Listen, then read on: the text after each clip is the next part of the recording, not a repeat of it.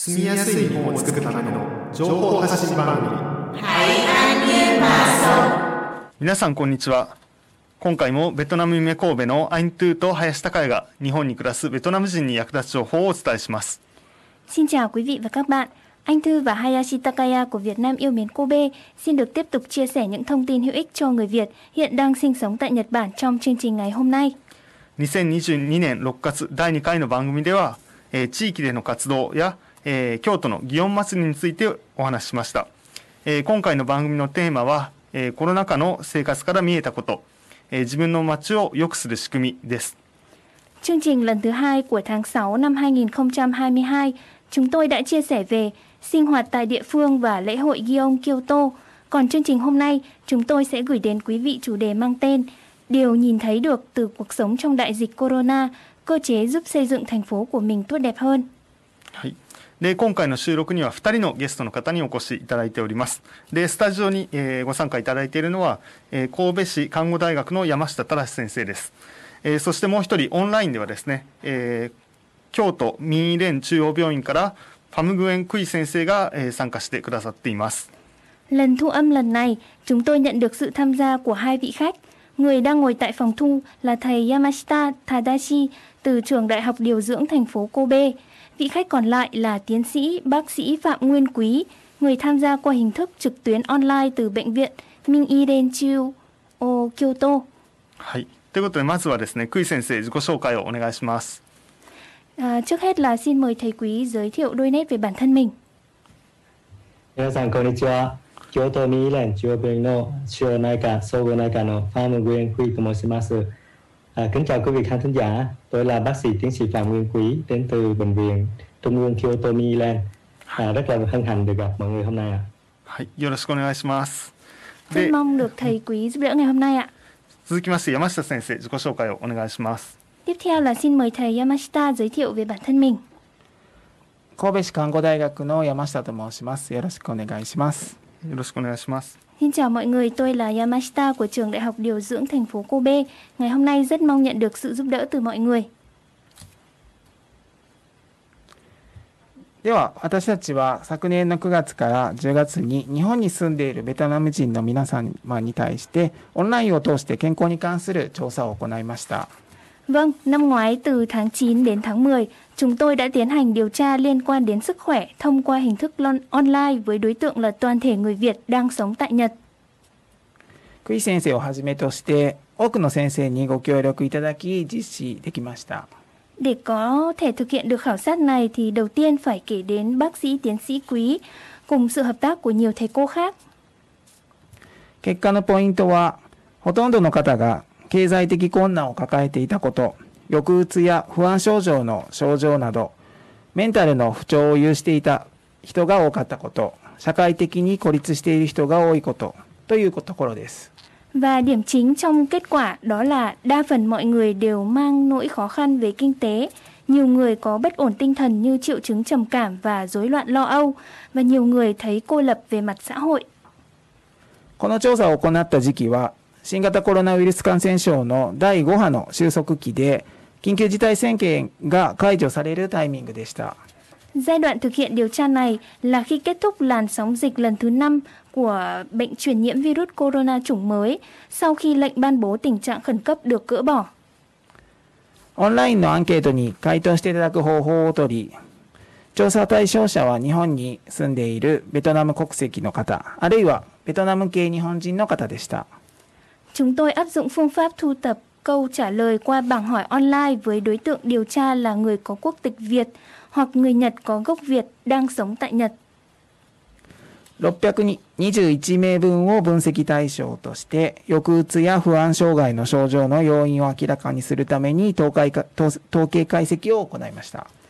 Đối tượng phân tích là 621 người. Chúng tôi thực hiện giải tích thống kê nhằm làm sáng tỏ nguyên nhân của triệu chứng trầm cảm và rối loạn lo âu. 平均年齢は26歳で、日本の平均滞在期間は3.4年でした。回答者の8割は独身の方でした。 Theo như kết quả điều tra thì độ tuổi trung bình là 26 tuổi và thời gian sống trung bình ở Nhật là 3,4 năm. 80% số người trả lời là đang độc thân. 在留資格は技能実習、留学、就労関係のビザ の方がそれぞれ約3割を占めました。Tư cách lưu trú là thực tập sinh kỹ năng, du học sinh và liên quan đến lao động thì mỗi loại chiếm 30%. 5人に1人は治療中の病気があり、胃や腸の病気、耳や鼻の病気、肘や腰の病気、歯の病気が多く見られました。Tỷ lệ là một trong 5 người thì có bệnh lý đang điều trị, ví dụ như là bệnh liên quan đến đường tiêu hóa, bệnh tai mũi họng, bệnh cơ xương khớp như là đau khửu tay, khửu chân hay là đau vai hoặc là bệnh liên quan đến răng miệng. コロナ前の月収と比較して40%以上減少した人が約3割、10から40%減少した人が約4割いました。 Và so sánh với thu nhập tháng trước khi có corona thì khoảng 30% số người trả lời thấy thu nhập giảm hơn 40% và khoảng 40% số người trả lời thấy thu nhập giảm từ 10 cho đến 40%. 貧しいと感じる主観的な貧しさでは、とても貧しい、貧しいを合わせると約6割でした。Độ nghèo theo cảm nhận mang tính chủ quan thì gộp cả số người thấy rất nghèo và nghèo là khoảng 60%. 雇用状況では約2割が解雇や失業し、6割に労働日数の減少が見られました。Về tình trạng việc làm thì khoảng 20% bị thôi việc và thất nghiệp, 60% thấy số ngày lao động của mình giảm đi. 社会とのつながりに関しては、約7割が自分の健康について話せる人がいないと回答しました。健康について話せる相手は、家族が最も多く、続いてベトナム人の友人、日本人の友人でした。Trong quan hệ kết nối với xã hội, khoảng 70% số người trả lời rằng họ không có người để có thể chia sẻ về sức khỏe bản thân. Đối phương có thể nói chuyện về sức khỏe nhiều nhất đó là gia đình, sau là bạn bè người Việt, bạn bè người Nhật. 約3割の人がベトナム人のコミュニティと交流が全くないと答えました。生活に関する情報の入手先は SNS が最も多く、続いてベトナム人の友人、ウェブ、職場や学校でした。Khoảng 30% trả lời rằng không có bất cứ giao lưu nào với cộng đồng người Việt. Nơi nhận thông tin đời sống nhiều nhất đó chính là mạng xã hội SNS, sau đó là bạn bè người Việt, website, chỗ làm và trường học. 約3割に抑うつ症状が見られ、若い人、持病がある人、経済的に 困っている人に特に抑うつ症状が見られることが分かりました。Khoảng 30% thấy có triệu chứng trầm cảm, đặc biệt là ở người trẻ tuổi, người có bệnh và người đang gặp khó khăn về kinh tế. 約4割に不安障害の症状が見られ、一人暮らしや健康について話す相手がいない人ほど不安障害の症状が見られることが分かりました。Và khoảng 40% thấy có triệu chứng rối loạn lo âu, càng sống đơn độc và không có người để chia sẻ về sức khỏe thì càng thấy có nhiều triệu chứng. 調査時期が少し異なりますが、新型コロナウイルス感染症流行中の日本人への調査結果と比べて、今回のベトナム人の方の精神状態の方が悪いことが分かりました。Tuy thời gian điều tra có chút khác nhau, nhưng so với kết quả điều tra đối tượng là người Nhật trong giai đoạn dịch truyền nhiễm corona chủng mới đang hoành hành, thì có thể thấy trạng thái tinh thần của người Việt tệ hơn. 以上のことから、日本に住むベトナム人の経済的困窮の悪化、社会的な孤立の悪化が見られ、それらがベトナム人の精神的健康状態の悪化に関連していることが分かりました。 Và từ những điều trên thì chúng ta có thể thấy được rằng là có sự sa sút và khó khăn trong kinh tế, tình trạng cô lập về mặt xã hội đang xấu đi và những điều liên quan đến sự tồi tệ trong tình trạng sức khỏe tinh thần của người Việt sống tại Nhật. 今後、社会保障に関する支援やメンタルヘルスに関する相談体制の構築などが必要と考えられます。以上です。Từ nay về sau thì chúng ta cần những hỗ trợ liên quan đến bảo trợ xã hội, xây dựng thể chế tư vấn liên quan đến sức khỏe tinh thần. Vâng, xin hết. はい、ということで、えー、ここまでですね、えー、っとあの山下先生の研究グループがされた調査の結果について、えー、ご紹介いただきました。ありがとうございます。で、えー、ここからですね、えー、久井さん久井先生に、えー、この調査の結果について普段こう病院で働かれてるということで、えーまあ、患者さんであった方の話であったりそのその調査の結果について、まあ、どう考えられているのかということをお話しいただきたいと思います。Vâng, rất cảm ơn thầy Yamashita đã chia sẻ về kết quả nghiên cứu của mình vừa rồi. Và tiếp theo xin được mời thầy Quý có đôi nét chia sẻ về à, những gì mà thầy đã từng tiếp xúc, ví dụ như là về bệnh nhân mà thường đến khám tại à, bệnh viện tại khoa của mình và đôi nét về cảm nghĩ của thầy về kết quả nghiên cứu. はい、あありがとうございます。山下先生、あのおかげさまで僕はこういう有意義な研究に参加 させていただき、本当に嬉しく思います。ありがとうございます。À, trước hết là tôi xin cảm ơn uh, thầy Yamasta đã mời tôi tham gia cái nghiên cứu này và qua đó tôi có thể đóng góp tốt hơn cho cái cộng đồng。あ皆さんが、えー、今の研究で、えー、分かるように、まあ、こういう調査は簡単ではないんですけども、まあ、それであの実際に起きたことを、えー、可視化した見えるようになることをあのとても嬉しく思います。nhờ những cái nghiên cứu như thế này dù nó cũng có vẻ không có khó khăn lắm nhưng mà dù sao chúng ta đã có những cái số liệu để phản ánh cái thực tế đang xảy ra đối với những người Việt Nam đang sinh sống và làm việc tại Nhật Bản. で私たちも、えーと、京都ミニ連中病院で経験したことと大体一致しています。えーまあ、実はあの患者さんやっぱり若い方は多いんですけども20代30代それでもあの え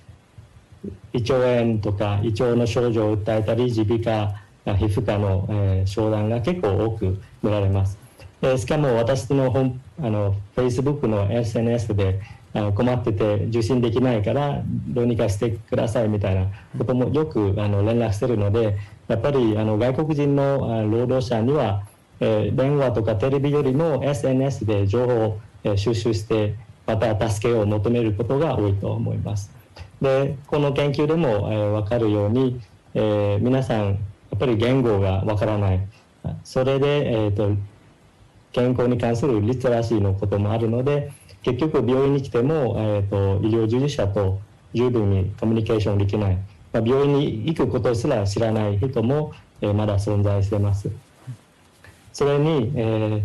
まあ、急性期の病気風邪みたいな感じで1回の受診で済むことであればいいんですけども、えー、慢性疾患その中で、まあ、あまりわからないあの認めたくない精神疾患についてはもっと難しいです。うん、まあ、こういうせあの疾患に関する、まあ、診察とか受診自体は繰り返して、えー、いく、まあ、信頼関係築いてなんとか最後に、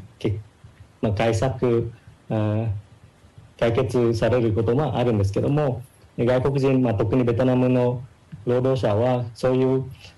仕事を休みにくい環境、うん、あるいは休んだら給料が減ってしまうということなのでなかなか受診しにくいっていうのはあのよくこの研究でも反映されていると思います。まあ、日本であれば、えーと、日本人の労働者であればいろいろ社会福祉の補助あの、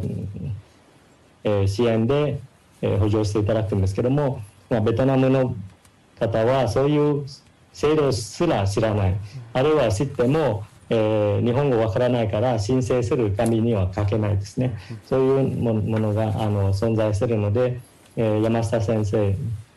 言ってたようにやっぱりあのいろいろ助けを求め、えー、提供するネットワークの形成が必要かと思います。はい、えっ、ー、とベトナム語で話してもいいですか、ベトナム語で、はい、あのベトナムの方に向けてお願いします。Vâng, à, thì như mọi người đã thấy có cái nghiên cứu của à, nhóm à,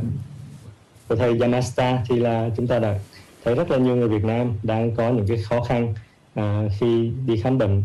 à, mặc dù là có rất là nhiều bạn trẻ bị những cái bệnh về đường tiêu hóa về, về tai mũi họng về da liễu à, và những cái bệnh nó khó nói hơn ví dụ như là những cái lo lắng trầm cảm những cái bệnh về tâm thần mà à, cần phải đi khám định kỳ. Và, đôi khi phải à, qua một số lần đi khám thì mới thể có thể rõ rõ ràng hơn cái nguyên nhân bệnh là gì và điều trị như thế nào. Tuy nhiên cái người Việt Nam à, những người Việt Nam đang làm việc ở Nhật thì thường có những cái vấn đề đó là họ à, có ít kiến thức về sức khỏe cũng như là không có biết giao tiếp với nhân viên y tế như thế nào để có thể tìm ra cái lời giải cho mình. À, mặc dù hiện nay ở Nhật cũng có một số cái hình thức để hỗ trợ tốt về um, uh, phiên dịch y tế này hoặc là các cái chế độ phúc lợi xã hội để có thể giúp uh, bệnh nhân uh, đi khám đều đặn hơn mà không có bị ảnh hưởng tới quá nhiều tới cái cái công việc và lương bổng của mình. Nhưng mà thực sự thì rất là nhiều bạn trẻ hầu như là còn không biết tới những cái chế độ đó hoặc là thậm chí ví dụ xin uh, được hưởng miễn giảm thì phải ghi cái tên trong uh, những cái hồ sơ mà các bạn cũng không biết ghi luôn. Cho nên là như uh, thầy Yamasta có trình bày đó là uh, qua cái nghiên cứu này chúng tôi muốn dóng lên những cái hồi chuông uh, cảnh báo về cái tình trạng này và hy vọng là sẽ có những cái uh, network để hỗ trợ các bạn đang sống ở Nhật Bản. ありがとうございます。どうですか。私もちょっと質問したいこともありますが、どうですか。トゥトゥさんも何かありますか。Vâng, thì em cảm thấy là đúng như thầy quý chia sẻ thì thực ra em cũng là một người Việt đang sống tại Nhật, cũng ở trong cái lứa tuổi mà trẻ, cũng tầm 20 cho đến 30 tuổi. Thì hiện tại thì như em là một người biết tiếng Nhật, thì em thấy những cái vấn đề xung quanh mà cần phải đi bệnh viện hay là cần điền giấy tờ, đối với em thì không có vấn đề gì lắm. Nhưng mà thông qua, ví dụ như là thông qua bạn bè hoặc là bạn mạng xã hội, em biết được cộng đồng người Việt thì còn rất nhiều bạn mà sang đây với tư cách là thực tập sinh. Mới sang một thời gian ngắn thôi, đa phần là chưa nói rõ được tiếng Nhật thì các bạn gặp rất là nhiều vấn đề không chỉ là về bệnh tật mà còn về ví dụ như là nếu mà họ hiểu nhầm ấy thì họ còn có thể là uh, gây ra kiểu mắc mắc tội phạm nữa có thể vào tù hoặc là liên quan đến nhiều vấn đề khác nữa nhưng em thấy là thầy quý chia sẻ rất là đúng ừ. rất là đồng cảm そうですね、久井先生のその言っていた話ですね。やっぱり日本語ができないと申請書も書きにくいとかいうこともおっしゃってましたしそのおっしゃってましたがどうですか？久井先生のところには SNS でそうやって連絡が来たりした後そうやって病院に来てくださいとか申請書をこういうふうに書いてくださいっていうのは何か紹介したりとかされてるんですか？どうですか？はいあの経験は少ないですけどもあの昨年で約3人ほどそういう申請することによって医療費あのほぼ無料にすることができたとか、まあ、例えばですねあの重症筋無力症という、まあ、珍しい病気ですけどもあの罹患する方もいてで結局そういう難病、えー、申請すればあの治療費が、まあ、毎月1万円ぐらいであの抑えることができたしあの B 型肝炎 C 型肝炎と診断された人でやっぱり今、えーと、アクティブな治療をした方がいいというふうになると、えー、国からの補助金も出るんです。うん、そういう、まあ、場合はあの日本のライフラインに、えー、接続できてあのすごく嬉しいと思います。まあ、もちろん当院の、えー、医療相談員とかそういう方医者じゃないんですけどもすごく大事なあの存在が、えー、必要だと思います。ありがとうございます。あ、ごめんなさい。ベトナム語でもすみません。お願いします。Vâng, à, thì cái số ca bệnh mà cần phải à, hỗ trợ thêm về mặt phúc lợi xã hội thì không có nhiều. À, trong một năm qua thì quý chỉ à, hỗ trợ được khoảng 3 ca thôi nhưng mà họ là những cái bệnh mà hiếm và đúng vào cái bệnh nan y mà đang được à, xã hội Nhật à, Bộ Y tế Nhật Bản à, chi thêm một ít tiền để hỗ trợ và giảm cái chi phí điều trị. Ví dụ như là xuống dưới một man hoặc là hai man trong vòng một một tháng thôi. Thì nhờ việc kết nối với những cái uh, quỹ phúc lợi đó mà mình để có thể giúp được bệnh nhân à, và giúp cho họ có thể vừa làm việc và vừa à, điều trị tại Nhật Bản một cách an toàn và thoải mái hơn. ありがとうございます。で、まあ、あの、クイズ先生は京都っていうことですけど、もし神戸で困ってる人がいたら、私たちのベトナム夢神戸とかもスタッフがいる日に来ていただいたら、一緒にそうやって申請書どう書くんだろうかとか、どんな制度があるんだろうかっていうのをやっぱり 私たちもあそういう制度があったのかって あの新しく知ることも多いんですけど一緒に調べながら一緒にこう連携できたらいいなと思いましたあとは SNS っていうことでベトナム夢神戸もあの Facebook ページとかもあるのでそこでも相談を受け付けているので、例えば平日忙しくてそんな事務所が空いてる時間に来れないって人も連絡していただけたらいいかなというのは今私も思いました。ぜひぜひあの協力できたら嬉しいです。あのまあ、私も、えーと、コロナワクチンに関する調査させていただいて皆さんの力であの2000人ほど答えていただいた時にも気づいたんですがこういうあの日本の中でもあの優しい NPO 外国人に、えー、いろいろ支援していただく、えー、活動もあるんですけどもそういう活動が残念ながらまだ、えー、ベトナムのコミュニティに、えー、広く知られてないので FMYY さんみたいにあのまた、えー、普及していただきたいです。お願いします。お願いします。 ぜひこの番組を見た方もですねいろいろシェアとかして、あの拡散してほしいなとは思いますね。はい vâng. Rất là cảm ơn thầy Quý hôm nay đã tham gia chương trình và như anh Hayashi có nói vừa nãy đó là mặc dù thầy Quý sống ở Kyoto nhưng mà nếu mà những người mà ở Kobe chẳng hạn thì muốn uh, được trợ giúp liên quan về mặt y tế hay là liên quan đến uh, tư vấn đời sống chẳng hạn thì hãy liên lạc với những cái tổ chức ờ, NPO như là Việt Nam miền miền Kobe thì qua đó thì chúng tôi sẽ liên lạc với những chuyên gia như thầy quý chẳng hạn để hỏi kinh nghiệm và hỏi cái cách hỗ trợ người Việt làm thế nào để tốt nhất. Và rất là hy vọng những người mà đang nghe chương trình ngày hôm nay thì có thể là chia sẻ đến cho bạn bè hoặc là chia sẻ trong cộng đồng người Việt để những cái uh, uh, thông tin đến gần hơn với mọi người và mọi người có thể sống dễ dàng hơn ở nơi đất khách quê người như là Nhật Bản. そうですね。あと山下先生もどうですか？あの今回クイ先生のお話であったりまとめ直したことで何かこのベトナムの方にメッセージといいますかその考えていることとか何かあればお願いします。はい。えっ、ー、とやっぱり今回の調査を通してあのベトナム人の方のなんか横のつながりが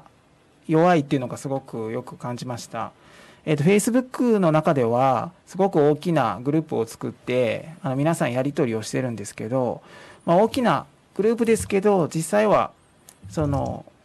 誰かとつながっている、まあ、横と横のつながりはすごくあの弱くて、例えば、例えば有名な人とまあつながってるっていうのはあるんですけど、ただグループの中で、じゃあその横と横ですね、友達同士つながってたり、日本に住んでいるベトナム人同士がつあのつながりが弱いことでそういうことでやっぱりちょっとした相談が例えば日本の制度も専門家に聞くのも大事ですしやっぱそういったのを利用経験がある同じベトナム人に聞くとあこういうのやったよとかいうのができるんですけどそういうのがもうちょっとつなげるあのつながりが強くなればいいなというふうにはすごく感じました。Vâng, như thầy Yamashita vừa chia sẻ cảm nghĩ của mình đó là theo như thầy cảm nhận thì hiện tại thì cái sự kết nối, cái mối quan hệ theo chiều ngang giữa người Việt với người Việt sống tại Nhật thì vẫn còn là chưa được mạnh lắm. Đa phần là mọi người thường hoạt động mạnh trên mạng xã hội theo từng nhóm nhỏ, theo từng cái group nhỏ. Nhưng mà ở ngoài đời thực thì à, ví dụ như là nói chuyện với nhau chẳng hạn, về chia sẻ à, về những cái kinh nghiệm mà mình sống tại Nhật. Chứ không chỉ là mình hỏi chuyên gia là một phần rồi chuyên gia thì họ sẽ rất là giỏi và họ sẽ tư vấn cho mình. Nhưng mà trước khi mình hỏi chuyên gia, mình có thể hỏi bạn bè và hỏi những cái à, tiền bối đi trước rằng xem là họ đã từng trải qua cái vấn đề này chưa. Hãy kết nối mạnh mẽ hơn và, kiểu, làm cho cái mối quan hệ của mình được khăng khít hơn tại vì là mình sống ở một đất nước khác đất nước Việt Nam mình nên là chúng ta rất là cần phải um, gắn kết với nhau đoàn kết với nhau thì mới có thể là dễ dàng sinh hoạt ở trên đất nước này そうですね福井先生もどうですか今のつながりという話であったり何か思うところはありますかとても賛成です。私も約10年間あの学生青年協会の中で活動させていただいたんですけどもやっぱりみんなあのそれなりに えー、自分のグループを作ってあの歌を歌ったりサッカーやったりしてるんですけどもそういうパイプラインにあの関する情報の共有が共有自体はまあ少ない気がします。で何かあの事故起きてからバタバタしてどうしようどうしようとなって、えー、Google とか Facebook で助け求めること多いんですけどあのやっぱり SNS の反面としてはちゃんと情報があのフィルターされてないのでそれで読み込んで勘違いしたりあの落ち込んでしまう人も結構います。で私のところではあの、えー、間違ってですね、まあ、この胃炎があったら今度胃がんになるんだみたいなことでまだ20歳なのに何回も内視鏡を受けたいとかですね、うんうん、そういうあの無駄な検査と労力をかけてしまう人もいるんです。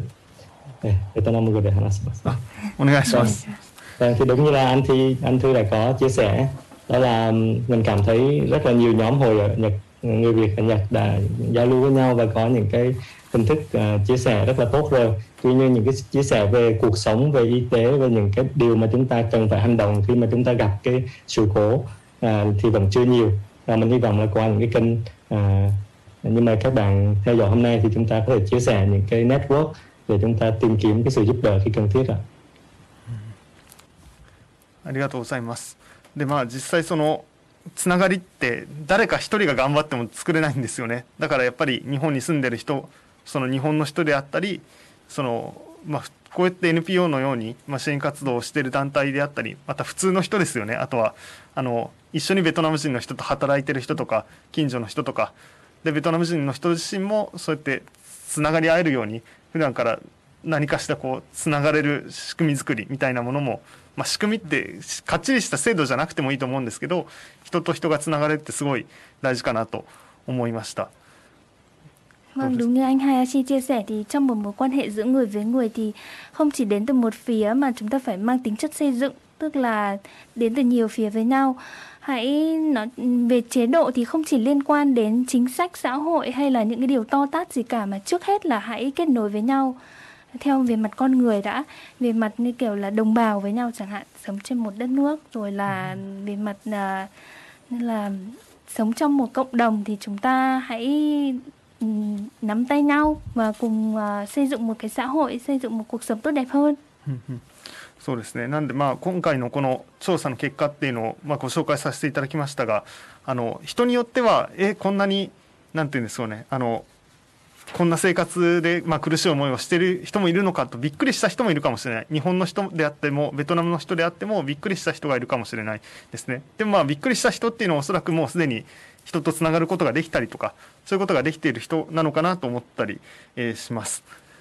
Và hôm nay sau khi nghe kết quả khảo sát của thầy Yamashita thì mọi người không biết là mọi người sẽ có suy nghĩ như thế nào. Sẽ có những người là đồng cảm, có giống suy nghĩ như theo kết quả khảo sát nhưng cũng có người sẽ thấy ngạc nhiên rằng là à có những người như thế này đã trải qua cuộc sống như vậy trong đại dịch corona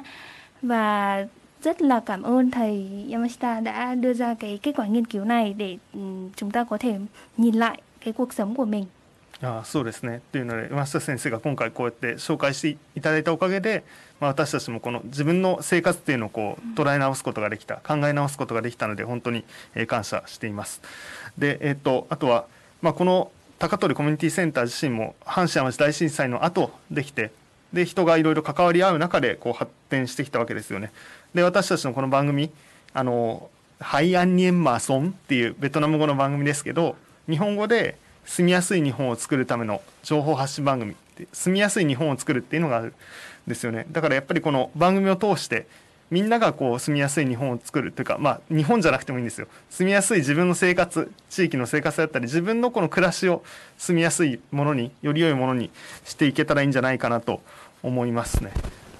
Vâng và như anh Hayashi vừa chia sẻ thì trung tâm cộng đồng Takatori nơi mà chúng tôi đang ngồi thu âm ở đây, thì đã tiến hành những hoạt động xây dựng thành phố khiến tất cả mọi người có thể thấy dễ sống hơn kể từ sau thảm họa động đất Hanshin Awaji năm 1995.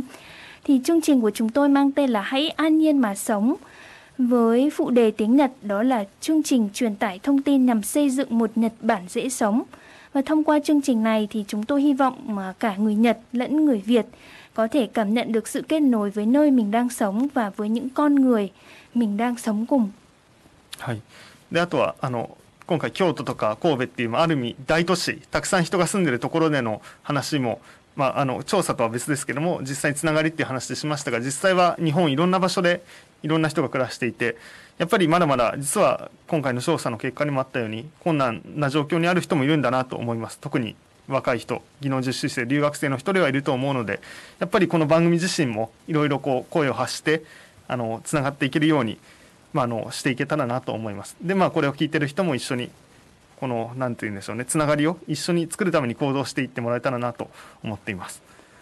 Ngày hôm nay thì chúng tôi thu âm chương trình với um, ở khu vực là Kobe và Kyoto thì đa phần là nhìn về những cái người mà đang sống tại khu vực uh, Kansai này. Thì tuy nhiên mà khi khi nhìn thấy kết quả khảo sát rằng còn có người đang gặp phải tình cảnh khó khăn thì chúng tôi nhận thấy rằng mình phải đưa cái tiếng nói của mình xa hơn nữa để xây dựng uh, nên những cái mối quan hệ với ai đó đang còn gặp khó khăn đang còn đơn độc ngoài kia ở một nơi nào đó trên đất nước Nhật. Và hy vọng quý vị đang nghe chương trình cũng có thể cùng chúng tôi nếu mà nghe được thì hỏi thăm tới họ và cùng hành động để làm nên một à, nơi dễ sống một thành phố tốt đẹp hơn à, cho chính mình はい、というので最後に一言ずつだけ久井先生と、えー山下先生に少し話してこの話していただいて番組をあの終えたいと思います。 では先に久井先生大丈夫ですか最後に一言お願いしますあの本日、えー、誘っていただき本当にありがとうございます。À, tôi rất là cảm ơn chương trình đã cho phép tôi à, có dịp để giao lưu với quý khán thính giả.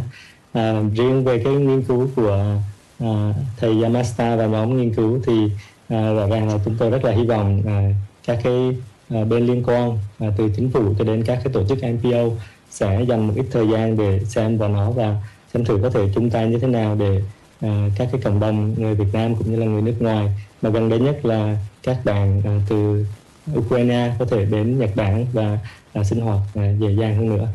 あの今回は山下先生はじめあの研究班の、えー、努力でこのような調査ができたんですけども、えー、この結果を生かせて、えー、日本政府から NPO またコミュニティの皆さんの力でなんとか、えー、外国人、まあ、過ごしやすい安心安全な日本、えー、作りにつながるように、えー、ぜひ努力一緒に努力していきたいと思います。ありがとうございます。はい、ありがとうございました。では山下先生お願いします。はい。えー、私もあの今回あのこのような機会を福井先生が言ってたようにあの自分たちのあのただ結果を見るだけじゃなくて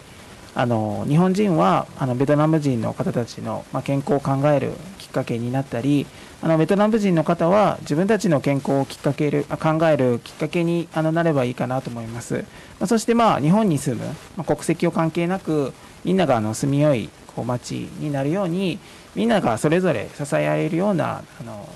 暮らしになればいいなとあのすごく願っています、はい、山下先生もどうもありがとうございましたありがとうございました Vâng, rất cảm ơn thầy Quý và thầy Yamashita hôm nay đã hợp tác với chương trình để gửi đến uh, cộng đồng người Việt đang sống tại Nhật những cái thông tin rất là hữu ích và như đoạn cuối thầy Yamashita có chia sẻ thì hôm nay là đưa ra kết quả nghiên cứu chúng ta không chỉ nhìn vào cái kết quả đó để suy ngẫm lại cái cuộc sống của mình